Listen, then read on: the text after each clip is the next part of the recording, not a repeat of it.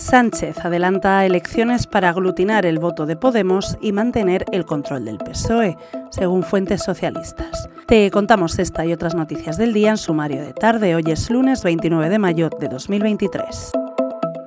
El presidente del Gobierno, Pedro Sánchez, ha anunciado este lunes por sorpresa que anticipa y convoca elecciones generales para el 23 de julio, tras la debacle sufrida por el PSOE en los comicios autonómicos y municipales de este domingo 28 de mayo. La decisión la tomó anoche en conversación con su núcleo duro de Ferraz. Según explican fuentes socialistas a The Objective, el plan de Sánchez es aglutinar todo el voto de la izquierda para favorecer la recogida de voto del socio minoritario en sus dos facciones electorales.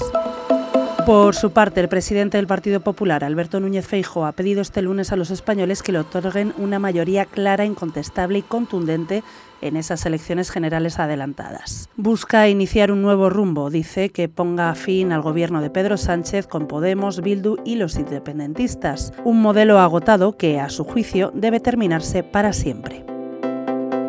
Más allá de la información electoral, hoy hemos conocido que el informe PIRLS de 2021, que analiza el nivel de comprensión lectora de los alumnos de cuarto de primaria, constata unos malos resultados para Cataluña, que cae 15 puntos en comprensión lectora respecto al informe de 2016 y vuelve a situarse a la cola de España junto a las ciudades autónomas de Ceuta y Melilla.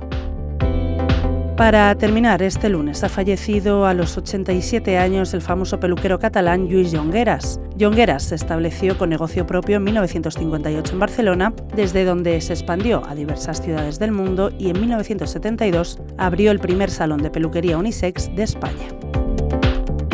Lo dejamos aquí por hoy. Recuerda que tienes estas y otras muchas noticias en abierto en theobjective.com. Volvemos mañana.